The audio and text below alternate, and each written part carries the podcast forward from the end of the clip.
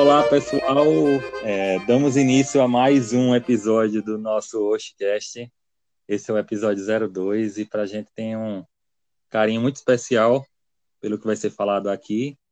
E desde já agradecemos a participação e a, a todos os ouvintes, né? E assim, antes de iniciar, é, chamar mais uma vez nossos companheiros de, de mesa virtual para dar um olá a todos vocês antes de, de eu chamar a vinheta, né? É, Diogo, David, Keck, mais uma vez. E aí estamos iniciando aí o segundo o segundo episódio e o tema de hoje, acho que nada mais justo para iniciar, é falar da amanhecer, né? Fala, Bruno. Boa tarde, Bruno. Bom dia, boa noite para quem está ouvindo aí, para todos os nossos ouvintes aí. Mandar um abraço a todo mundo aqui. Estamos aqui com, com os parceiros aqui, Keck e Diogo aí, que estamos juntos aí para ter o prazer de falar um pouquinho sobre a quadrilha Amanhecer no Sertão. E aí, meu caro Bruno Melo, parceiro, que tema maravilhoso, né? Para esse primeiro episódio do nosso podcast a história aí da quadrilha Amanhecer no Sertão, uma história bonita, 18 anos aí de estrada e hoje a gente vai ter muito papo legal e muita coisa boa pra gente comentar. Passou raiva também? Bastante, me fez engordar 70 quilos, mas estamos na luta. e aí, Keck? Fala, Bruno. É... Bom dia, boa tarde, boa noite, como todos estão falando, né? Que vai ver a moda é isso. É, cara, é um prazer falar sobre, sobre esse tema aí, que na verdade é falar sobre as nossas vidas, né? Então, quem tiver ligadinho aí, escuta aí que vai ter muita, boa, muita coisa boa e muita experiência para a gente passar para vocês. E é isso, pessoal. Antes de, de, dar início aos trabalhos, a gente dá um tempo e, como chamam aí, chama a vinheta. Esse é o Oshicast o seu podcast com a cara no Nordeste. Chamada nossa vinheta aí, agora vamos iniciar os, os trabalhos na nossa nosso episódio 02 de, do, do Oshicast. E aí, acho que nada mais justo começar falando que amanheceu uma quadrilha do Benedito Bentes, Marcel Alagoas, que apesar de ser de Alagoas, já, já é conhecida no Nordeste afora e por que não no Brasil, né? Até porque já, já representou é, o estado, inclusive em campeonatos brasileiros fora do, do nosso, da nossa região. E aí tem muita história para contar. Eu acho que 18 anos é muito tempo. É, é uma quadrilha agora maior de idade e tem muita história para contar. Como a gente falou antes, tem muita muita coisa boa aconteceu, mas também teve alguns pequenos percalços de um caminho que também vão, vão ser falados. Eu acredito que os irmãos, os, os três irmãos vão abordar isso. E aí, já para começar uh, os trabalhos, assim dizendo, eu vou fazer a pergunta, eu acho, principal, que é onde começa tudo isso. Quando vocês tiveram a ideia de criar a quadrilha junina quando surgiu a, ideia de criar Amanhecer no Sertão? Aí eu já passo a bola para vocês e se joga. Vamos lá, cara, vamos conhecer um pouquinho da história da Amanhecer, como foi que o Junino, é, e vocês não vão acreditar como foi que surgiu realmente em si Amanhecer no Sertão, né? Então, assim, eu, David e Keck sempre gostamos de quadrilha. Eu acho que a gente já herdou isso do sangue, né? Eu acho que já foi nos nossos genes, porque nossos pais além de dançarem durante a juventude quadrilha, eles organizavam a raia de rua aqui no nosso bairro. Então, eu acho que já estava no sangue, desde pequeno que a gente convive, para a gente era bem rotineiro essa questão da, do movimento junino, lá para a década de 90, quando a gente ainda era criança, mas a gente participava muito das festividades de São João de Rua do nosso bairro por meus pais eles gostarem muito, né? Então assim, meu pai fazia quadrilha na rua também e a gente começou dançando na quadrilha do meu pai. Então, a gente também é herança da Show Tá. É o nome da quadrilha. Chegou, chegou, chegou, chegou. Show Show Tá para arrebentar. Então, esse era o grito de guerra acabar com a boca do balão. Então, essa era o. Sabe o que eu, sabe o que eu acho massa de antigamente, principalmente, são os nomes das quadrilhas. Hoje eu, eu não vejo tantas quadrilhas com esses nomes, é, vamos dizer, criativos. Mas eu acho, eu acho muito top. Tem o nome de quadrilhas que. E quantas quadrilhas existiram, né? A gente conhece tantas hoje, mas quantas outras existiram. Mas pode continuar aí. É isso, então, assim, de, e lembrando, assim, que na época de Xoxotá, a primeira viagem que essa quadrilha Xoxotá fez, Xoxotá ficou 94 e 95. Ela saiu dois anos e a primeira viagem que a Xoxotá fez foi para o Estáquio Gomes, junto com a quadrilha aqui do bairro também, que se chamava Arranca-Sola. Então imagine você, o grupo de Arranca-Sola com um grupo de Xoxotá dentro do ônibus, o que foi que deu? De grito de guerra junina, né? Deu uma coisa bastante interessante. Olha o nível. Dou por vista. Então, assim, continuando, Bruno, né, com essa herança que a gente, com certeza, herdou dos nossos pais, a gente, no ano 2000, a gente foi participar, eu e David, né, fomos participar de outra quadrilha aqui no bairro, que foi a quadrilha estilizada.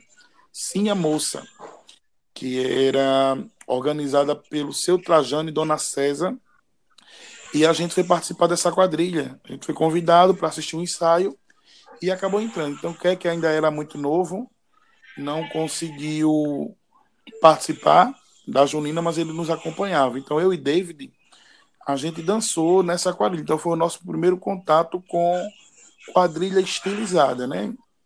Anteriormente, a gente só dançava matuta de escola e aqui meu pai fazia, e o primeiro contato com a quadrilha estilizada, com esse mundo de campeonato de quadrilha junina, foi nesse ano de 2000, onde a gente foi dançar na Cia Moça, né, David? É isso aí. E a gente praticamente entrou na quadrilha para completar, né? Então a gente tava. A gente foi chamado aqui por, pelas meninas que estavam que estavam precisando de cavalheiros para completar a quadrilha, né, na quadrilha da, da Cia Moça. E a gente aceitou o convite, né? E fomos lá, fomos participar. A gente, na verdade, só tinha participado até então de quadrilha, das quadrilhas tradicionais, né? Como o Diogo falou aí, que nossos, nossos pais aqui organizavam, a gente sempre participou, sempre, sempre teve o mundo junino aí bem presente na nossa vida. E acabamos que conhecemos aí, a partir desse momento, né? A gente foi completar uma quadrilha lá, Cia Moça, né? Mandar um abraço para todos os fundadores da, da Cia Moça aprendemos muito lá, com certeza. E a partir desse momento foi que a gente teve o primeiro contato aí com as quadrilhas estilizadas. E foi, foi um momento assim de realmente de, de mudança para a gente, né? A gente estava conhecendo, começou a, a, se interessar por a, pela, pela aquele estilo diferente, né? Era um, era um negócio também era, também era uma novidade até na, na época, né? Era novidade, não, não, não se tinham muitas quadrilhas ainda estilizadas, tem algumas já conhecidas, mas assim, não, não tinham tantas quanto a gente tem hoje, claro. Não sei se o Diogo quer fazer algum comentário também aí, o, o Denis aí, quer, quer fazer alguma coisa. É, eu, na verdade, só ficava na, na, na torcida, né? Eu era muito novo, tinha. Continuo baixinho, mas era aquela época. Então eu só, eu só ficava na, na torcida aí pelos meus irmãos. Mas da mesma forma que nasceu nasceu neles aí uma, uma paixão grande aí por, por, esse por esse meio. Em mim também também foi da mesma forma, né? Como como o Diogo já falou aí, isso aí vem vem do sangue nosso. Eu acho que foi isso que fez com que a gente tivesse essa essa iniciativa para em 2002 a gente dar apertar o, o, o play aí e, e, iniciar os trabalhos na na não tinha nem nome ainda, né? Mas aí uhum. no, no, primeiros preparativos, os primeiros ensaios já da Mãe Sendo Sertão. Acho, acho que, aí eu... era que aí era outra pergunta que eu ia fazer agora, né? Porque assim, vocês em 2002, como acabaram de falar, decidiram fazer a Amanhecendo Sertão, que ainda não era Amanhecendo Sertão. E aí, com certeza, é, a escolha do nome deve ter sido outra história. E aí, como é que vocês chegaram nesse nome Amanhecendo Sertão? Acredito que, e aí por ouvir histórias e tal, que, que tinha outras sugestões. Quem foi que escolheu esse nome? De onde surgiu Amanhecendo Sertão? É, Bruno, é, antes da gente começar realmente o primeiro ensaio em 2002, a gente ainda teve um, um caminhozinho trilhado em 2001. Né? Porque assim, o surgimento, a fundação da quadrilha mesmo, ela se deu em 2001. Então a gente saiu da Cinha Moça, a gente completou São João lá e a gente colocou na cabeça que a gente queria fazer uma quadrilha estilizada. Então, assim, a gente tinha uma referência que começou a pesquisar quadrilhas. A gente tinha uns vizinhos aqui, que temos até hoje, que participaram da quadrilha Show Aconchego, tinha outros que participavam da quadrilha Show, é, Xodó dos Matutos. A gente conheceu o marcador de uma quadrilha que tinha aqui no Benedito Bentes, que se chamava Lenha na Fogueira. Então, a gente começou a juntar esse povo quadrilheiro antigo para a gente tentar fazer um grupo de quadrilha junina estilizado. Então a gente começou, a gente fez várias reuniões, a gente até juntou um grupo de pessoas que estavam interessadas e foi daí que surgiu a ideia do nome. Então a gente tinha três escolhas e a gente pôs em votação. A gente tinha Lenha na Fogueira, que foi o nome que, que foi sugerido pelo marcador da antiga Lenha na Fogueira. A gente tinha o nome Fazenda União, onde foi sugerido pelo, pelo rapaz que era da sua aconchego, e a gente tinha Amanhecer no Sertão, que era a nossa parte de sugestão, né? Que foi o nosso pai que viu o nome de uma música de Luiz Gonzaga num disco e sugeriu no dia da reunião da escolha do nome. Então a gente colocou, pôs em votação e o nome que ficou foi Amanhecer no Sertão. Isso ainda em 2001. Então eu acredito que é 2001, isso. Então eu acredito que a gente ainda fez alguns ensaios, né? A gente tinha também umas pessoas que eram da Cia Moça que, que vieram formar o grupo com a gente. A gente fez até acho que uns três ensaios ou quatro ensaios ainda. A quadrilha não deu certo esse ano, né? Então, por 2001, a gente teve, deu uma encerrada aí. Os meninos, acho que não estavam nem lembrando muito dessa parte da história da quadrilha aí. Porque vocês não estão vendo, mas eles estão fazendo aquelas caras. Será que esse gordinho tá falando a verdade? Mas eu tô falando a verdade, viu, Não, pô, eu imagino o como deve ser, tipo, bom recordar dessas coisas. Mas aí eu, eu tenho uma, uma questão. Porque depois que você cria a quadrilha, você, óbvio, você pensa na, na nas alegrias, no, no São João e tal.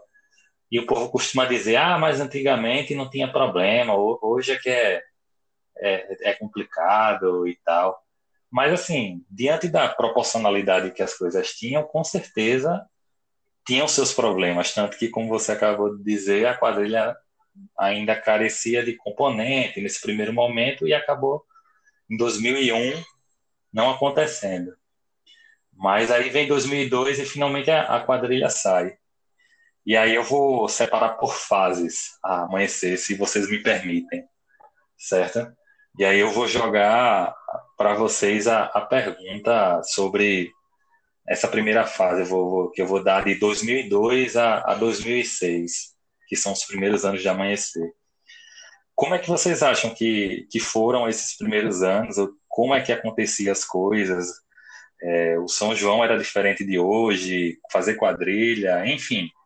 O que é que vocês podem falar da.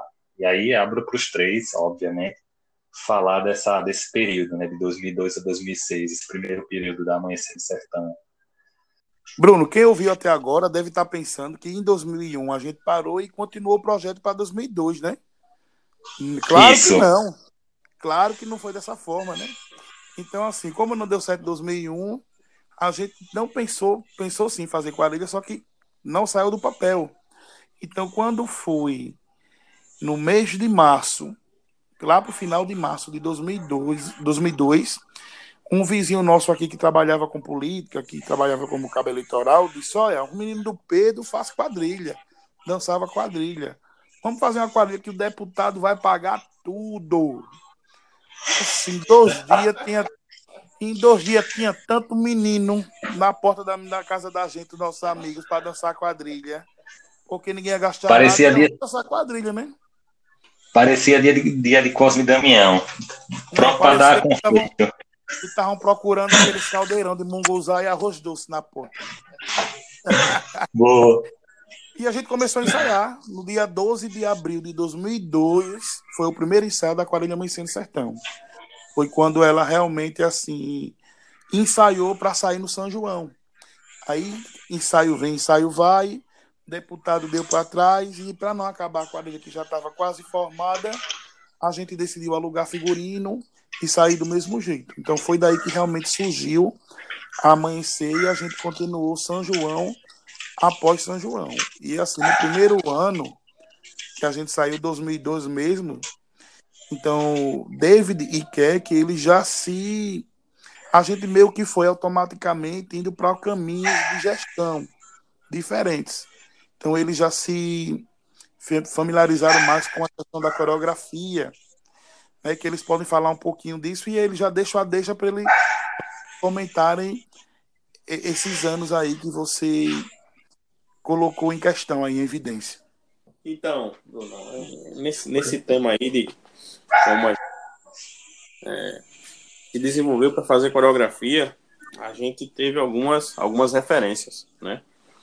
É, eu, eu e David e Diogo, a gente, a gente tinha algumas fitas em, em VHS é. que a gente, a gente assistia praticamente 20 horas das 24 horas do dia. Né? Eram, eram fitas da, da Show Aconchego, fitas da quadrilha Mexe Mexe, Asa Branca de Atalaia, Redendê, Matutos na Roça, enfim grandes quadrilhas já, já, já do, do, do estado, que eram realmente eram referências já no, no, mundo junino, na época, e a gente conseguia enxergar naquelas coreografias o que funcionava e, e o que não funcionava. Né? Então a gente começou a montar nossas coreografias próprias.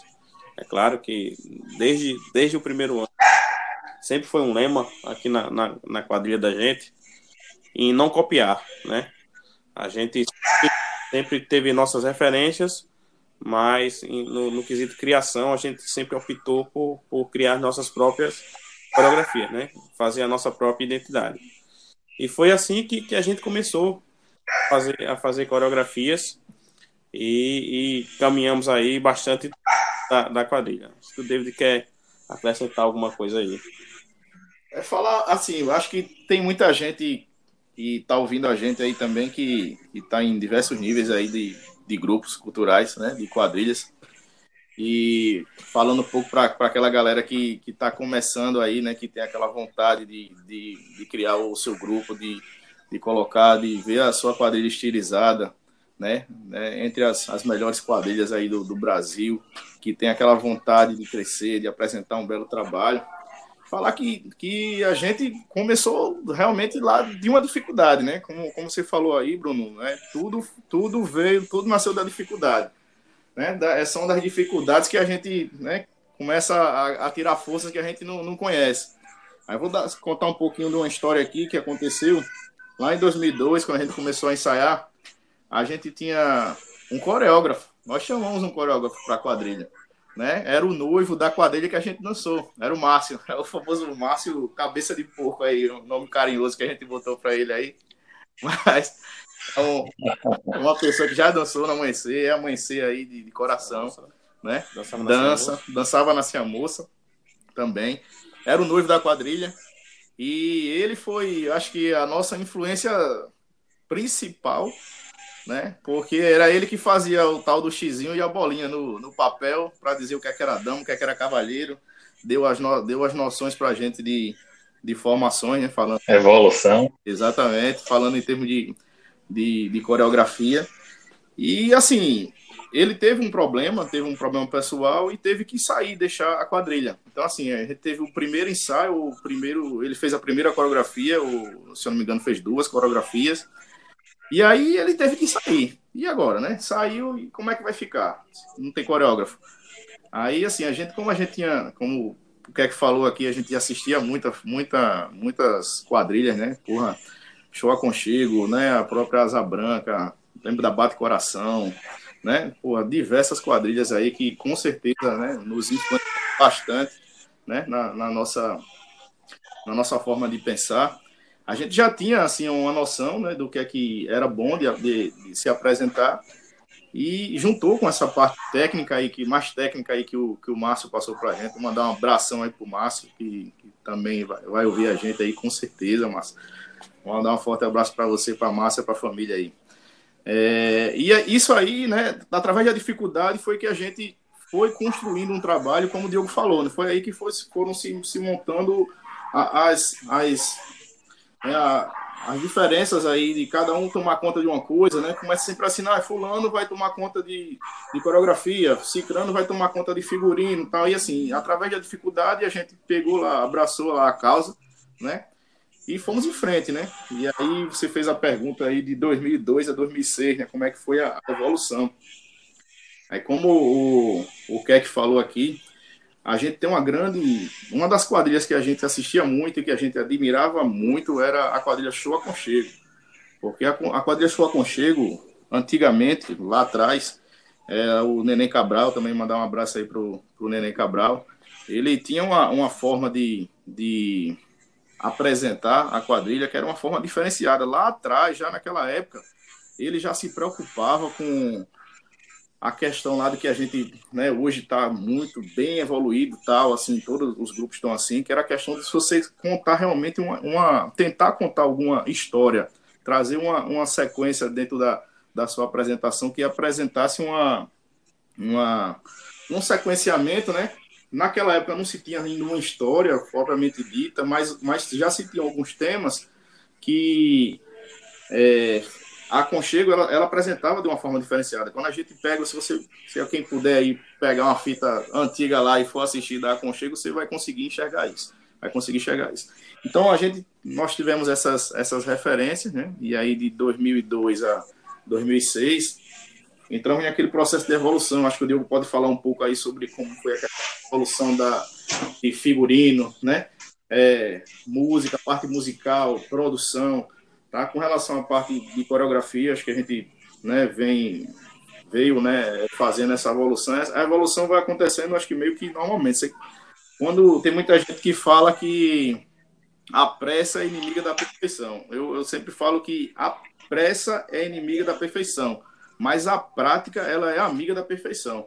Então a gente praticava demais. Então a gente chegou uma época que, que eu lembro que a gente fazia as coreografias sem nem se, levantar de uma cadeira entendeu? Para você ter ideia. Então a gente pensava tanto em coreografia pela necessidade que a gente tinha, que a gente chegou a uma época que não, não eram coreografias perfeitas, mas a gente conseguia fazer isso. Então, a galera que está ouvindo aí, que sente dificuldade, pô, não, preciso de um coreógrafo, preciso do cara que o cara é o, é o, o tampa aí da, da galera da coreografia. Não, gente, isso aí é, é, é uma, é uma questão mais de, de você sabe, querer passar alguma, alguma história, ou querer você querer passar alguma informação e você pegar e passar o que você está sentindo ali de forma é, que as pessoas dancem aquilo ali. Então, assim, quero dizer a todos vocês aí que têm as dificuldades que a gente teve lá atrás, que as dificuldades vão existir sempre e cabe a todo mundo aí tá, tá dando um passo para depois dar o próximo passo e assim que as coisas funcionam. Coisa que o David falou, eu acho que na, na, na, criação da identidade, né, que foi esse ciclo aí desses anos que você muito bem levantou aí, a gente conseguiu embasar é, a identidade da, da Mãe no Sertão, é, dando prioridade, sempre dando prioridade à animação da quadrilha, quero que a gente consiga enxergar nas outras quadrilhas. Que é uma marca até hoje. Tem uma marca. Que é uma quadrilha animada é o lema, né? É, exatamente. O nosso lema aqui é quadrilha boa, quadrilha animada. Não, não, não basta você fazer um projeto fantástico sem, sem ter animação. Acho que, que o, um dos objetivos principais da quadrilha junina é, é justamente esse, né? É levar a animação para dentro do salão. E além desse pilar, que é, que é a, a animação, a quadrilha tem que ser uma quadrilha né? Eu acho que, que o nosso despertar aqui, pelo menos para mim, isso é uma opinião pessoal minha, foi num concurso que a gente foi lá no Shopping Farol. Um, um concurso que era realizado lá. Aí nós fomos um concurso, nós participamos de uma final que era Amanhecer do Sertão, é, Renascer, Show Aconchego e Bate Coração, né? É, foi, foi. Só quadrilha de peso. Só quadrilha de peso e era, era apenas o nosso segundo ano de quadrilha. A gente não tinha é, o, o, regional ainda. Figurino era, era bem basicão. Mas só de ter participado daquela final ali abriu nossos olhos de uma forma que, que contribuiu bastante significativamente para fazer o que Amanhecer no Sertão é hoje, né? Então eu queria só pontuar aí que esses pilares aí de, de referência estão presentes na Amanhecer no Sertão de 2002, eu acho que até o, o, o ano atual. Eu, eu gosto Verdade. muito de enxergar esses anos, Bruno, como um ano de estruturação do grupo. Eu acho que a gente. A base, né? Consolidou. A base, porque entre 2012 e 2006, né? Então, assim, a gente analisando por uma escala, 2012 a gente surgiu realmente como quadrilha fez o nosso próprio figurino. 2004 a gente faz, continuou fazendo nosso próprio figurino, já colocou o regional para tocar na quadrilha. Né? E a gente já entrou na liga, que foi o ano de fundação da, da Liga de Quadrilhas Juninas de Alagoas. Então a gente já come, começou a competir profissionalmente no terceiro ano de quadrilha. E a gente já começou a, a se posicionar no ranking numa posição boa. Então a gente começou a ver que a gente tinha possibilidade de crescer. Então eu lembro que dormíamos no mesmo quarto, o ensaio acabava às 10 horas e a gente ficava até às duas da manhã falando de quadrilha e planejando o que a gente ia fazer na quadrilha. Acho que a gente só ia dormir quando minha mãe dava um grito do quarto dela: Cala a boca, menino! Vamos dormir. Isso é um vício.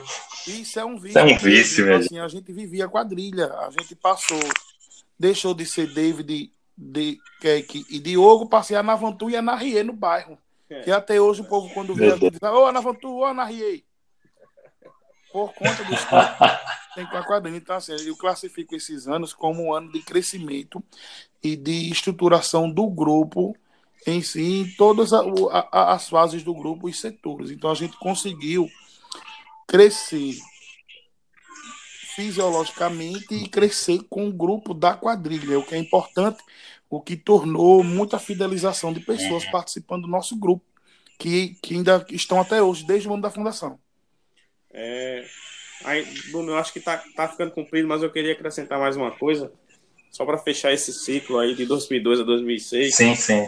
É que o ano de 2006, a gente, a gente, a gente colocou um tema bem, bem, bem, né, bem inovador para a época.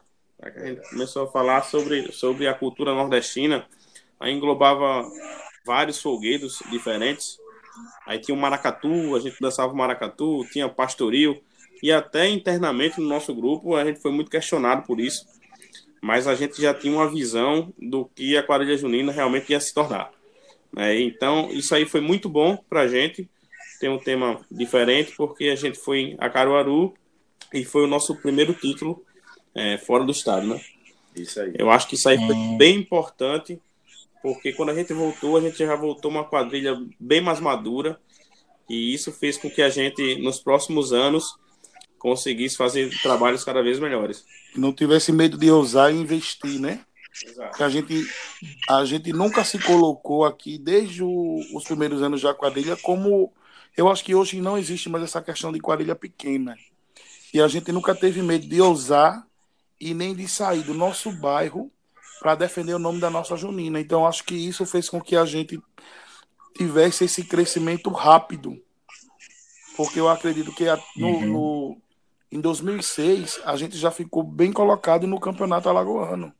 Então, a gente já ficou em terceiro lugar no ranking no campeonato alagoano. Então, é, foi muito importante. Então, a gente teve uma, uma ascensão muito rápida.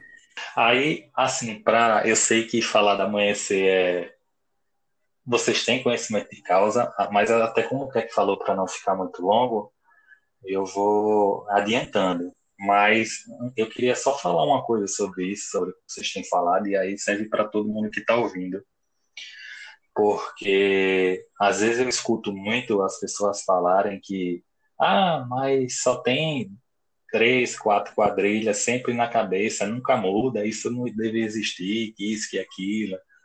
Só que essas pessoas não compreendem o esforço que foram feitos por essas quadrilhas para chegar nesse ponto e se manterem nesse ponto. Verdade. O quanto abdicam, o quanto lutam, o quanto continuam se esforçando para se manter no topo, que é até uma das coisas que a gente vai falar lá no finalzinho. E aí, a, a, o meu conselho, e aí vocês já falaram, eu só reforço, é que não desistam. Que se você enxerga potencial, continuem acreditando que o momento vai acontecer. Tanto que o Diogo fala, por exemplo, agora que a quadrilha em 2006 ficou em terceiro no Alagoano. mas só veio o primeiro campeonato alagoano cinco anos depois, em 2011. E aí o que, é que não aconteceu em todo esse tempo? Entendeu? Eu acho que se você enxerga potencial, amanhecer que surgiu, a gente está falando de pessoas que, que eram adolescentes na época. Hoje todo mundo é adulto, todo mundo, enfim, muito maduro em, com relação à, à vida, mas na época era todo mundo adolescente. Como a gente vê muita quadrilha hoje formada por, por adolescentes que tem potencial, a gente vê o potencial deles e às vezes eles ficam desestimulados, que isso, que aquilo. Mas é isso que eu estou falando, precisa acreditar. Se, se, se enxerga potencial e tem um sonho, continua correndo atrás. E aí, só para, pensando bem, não ficar muito longo o episódio, a gente vai encerrar aqui a conversa e vai separar por partes, certo? E aí fica mais fácil, inclusive para quem vai escutar, poder é, não se assustar também com, com o tamanho do podcast, tá certo? A gente encerra por aqui e já cria um novo episódio, vai ser lançado ao mesmo tempo, mas a gente vai fazer dividido em duas faixas, em duas partes. Beleza, pessoal? Até mais.